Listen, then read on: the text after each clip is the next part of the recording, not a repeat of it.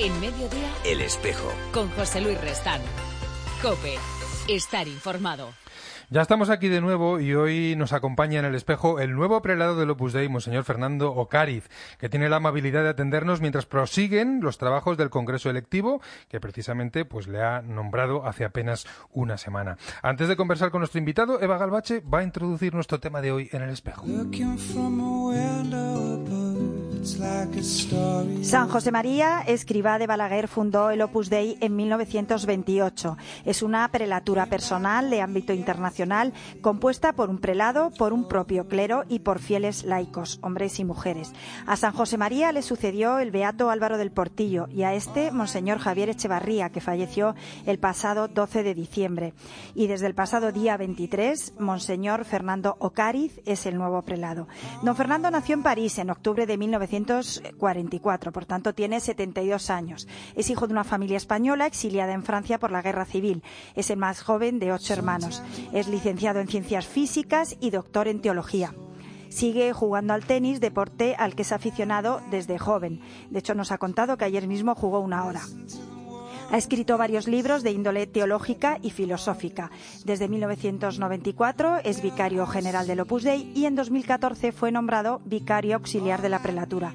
Durante los últimos 22 años ha acompañado al anterior prelado, Monseñor Echevarría, en sus visitas pastorales a más de 70 naciones. Agradecemos a Monseñor Ocariz, eh, nuevo prelado del Opus Dei, su presencia de hoy en el espejo.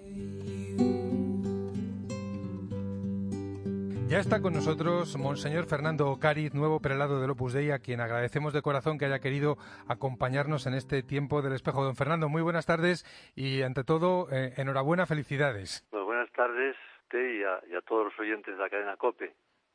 Y, y Y una- gracias por la felicitación. Y pido sobre todo que rece un poco por mí, que No. eso es lo que me hace falta. Lo hacemos, lo hacemos, cuente con ello. Eh, es usted eh, el primer prelado del Opus Dei que por edad, y, y- y eso es justo y necesario, pues no ha sido un colaborador estrecho, directo de, de San José María, y es evidente que eso tenía que llegar, y, y es bueno que haya llegado, pero ¿supone esta novedad un cierto salto, un desafío especial para la prelatura en este momento histórico? Novedad, desde luego, es, ha dicho bien, lo de salto quizá no diría yo, porque ha habido una continuidad bastante notable, también por todo el trabajo que han hecho los sucesores anteriores de San José María, ¿no? De transmitir todo el que es el espíritu, eh, el carisma de la obra y, y el que ha sido durante 22 años en Echevarría, pues también ha dejado las cosas como muy Mm. muy claras, ¿no? De todas maneras, un desafío hay, evidentemente. El desafío fundamental es la continuidad, o sea, la fidelidad al carisma, pero a la vez teniendo en cuenta lo cambiantes que son los tiempos, las circunstancias de personas. Por tanto, eso siempre re- representa un desafío importante, ¿no? Eh, Porque no es una cuestión de mera repetición lo que hay que hacer, lógicamente, sino una fidelidad lo es la esencia y luego las circunstancias van cambiando, los tiempos, los problemas que se plantean, las circunstancias, etcétera, ¿no? Gracias a Dios cuento, no, no, yo no hacerlo yo solo, cuento gracias a Dios con muchos colaboradores y también con bastante descentralización, ¿eh? porque en cada país pues hay bastante autonomía, gracias a Dios, porque si no sería imposible Claro. ¿no? Llegar desde aquí a todos sitios. Eh, eh, escuchaba estos días a Isabel Sánchez, la secretaria central de la asesoría del Opus Dei, que el carisma de San José María es un tesoro para embellecer al mundo. Y a mí me, me impactó esa definición. Me gustaría que usted mm, nos resumiera en pocas palabras, si tuviera que decirlo a alguien que desconoce por completo lo que es el Opus Dei, pues que nos resumiera cuál es el núcleo del carisma. Bueno, yo creo que se puede decir que el núcleo es el recordar la llamada universal a la santidad toda persona, Dios la llama a una felicidad completa, que la santidad no es una especie de cosa, es una, la plena felicidad de la unión con Dios que ciertamente solo en la otra vida podremos alcanzar del todo, ¿no? Pero no solo que todos están llamados, sino también lo que podríamos llamar una universalidad objetiva, no solo subjetiva, es decir, que todo es camino para esa santidad, ¿no? La vida ordinaria, el trabajo ordinario, las circunstancias familiares, en todo hay ocasión de encuentro con Dios, por tanto, encuentro con esa felicidad que permite también, a su vez, realizar una dedicación a los demás que embellece al mundo a base precisamente del afecto, de la fraternidad, de la unidad, ¿no? Usted es un teólogo, pero también, como sabemos, ha participado en el gobierno de la prelatura ayudando a Monseñor Echevarría. Y ahora, que es el nuevo prelado, eh, ¿cómo se van a, ensamblar estas dimensiones complementarias, pero diferentes? Pues la teología, el cuidado pastoral o el anuncio misionero. ¿Cómo se van a, entreverar todas estas dimensiones? Bueno, creo que como prioridad, lógicamente, tiene que ser para mí el cuidado pastoral y el anuncio misionero, que van unidos, eso sí que son inseparables, lógicamente. Porque la Iglesia, como la obra, que es una partecita de la Iglesia, pues está para el mundo.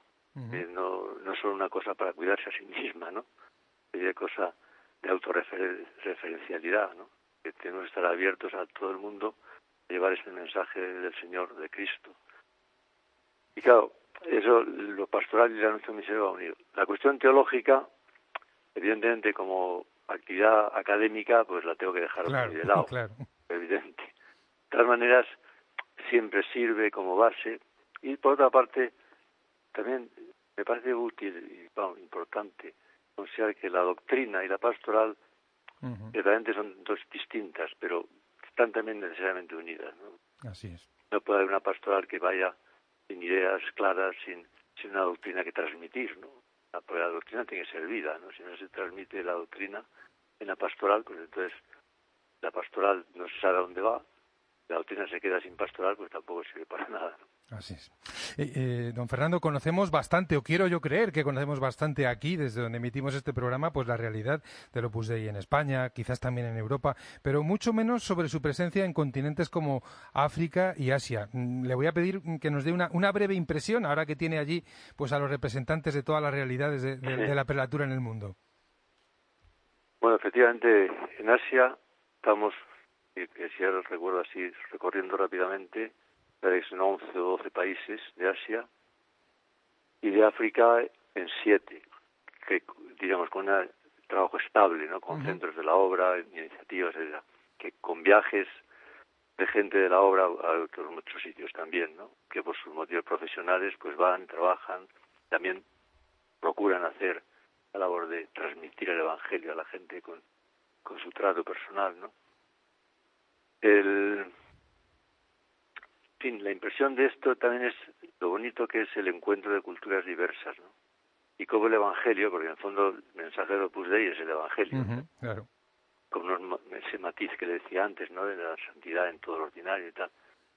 Pero lo bonito es cómo el Evangelio se inserta, ¿no? Se, mete, es capaz de meterse en culturas tan distintas como en un país africano, Singapur, ¿no? Japón o en Kenia, ¿no? Realmente, pues es muy bonito ver cómo conservando todo su, propio ser, su propio modo de funcionar, de, pensar, etcétera, coinciden fácilmente en lo esencial del Evangelio, ¿no? pero también en lo esencial de que la obra transmite, ¿no? esa es un poco la impresión, ¿no? De una unidad dentro de esa gran variedad de universalidad. Y, en este momento en que el Papa Francisco está pidiendo a toda la Iglesia, pues es lo que él llama una salida misionera, ¿cuál piensa que puede ser la aportación más genuina, más original del Opus Dei a ese impulso? Bueno, original en el sentido estricto no puede haber, porque si la Iglesia, lo fundamental, ¿no? Y todo lo que haga el Opus Dei es la Iglesia, ¿no? De todas maneras, siempre caben matices las diversas realidades de la Iglesia, diversas diócesis, diversos países. Yo creo que lo más, sí, por llamar de original, este impulso misionero ahora sería el trato de persona a persona, la evangelización, el transmitir de persona a persona. Algo que ya hace unos años un documento de la doctrina de la fe, que trataba sobre la evangelización en el momento actual, ponía de relieve ¿no? la importancia que tiene ciertamente tienen muchísima importancia actividades para mucha gente, reuniones, eh, etcétera, pero testimonio de persona a persona, ¿no? de, la amistad, no una amistad instrumentalizada, sino auténtica, ¿no? que una amistad con el verdadera, pues transmite lo que lleva uno dentro, ¿no? Y ese transmitir de persona a persona de alguna manera es como muy típico, ¿no? De la obra, aunque eso, eso no quita que se promuevan también iniciativas de muchísimas por todo el mundo, de enseñanza, de promoción social, etcétera, ¿no? Pues, esto diría yo. Pues Monseñor Fernando Ocariz, esto ha sido un, abrir, un abrir eh, la ventana para, para, conocer a quién es el nuevo prelado del Opus Dei, para desearle lo mejor, para pedir por usted y por toda y por toda la prelatura del Opus Dei en el mundo. Desde aquí un fuerte abrazo y, pues seguiremos muy atentos a toda la trayectoria. Bueno, lo agradezco muchísimo a, ustedes. ¿eh? Un fuerte abrazo desde Madrid. Un abrazo, un abrazo también. Hasta pronto, Dios, adiós. Hasta pronto, adiós.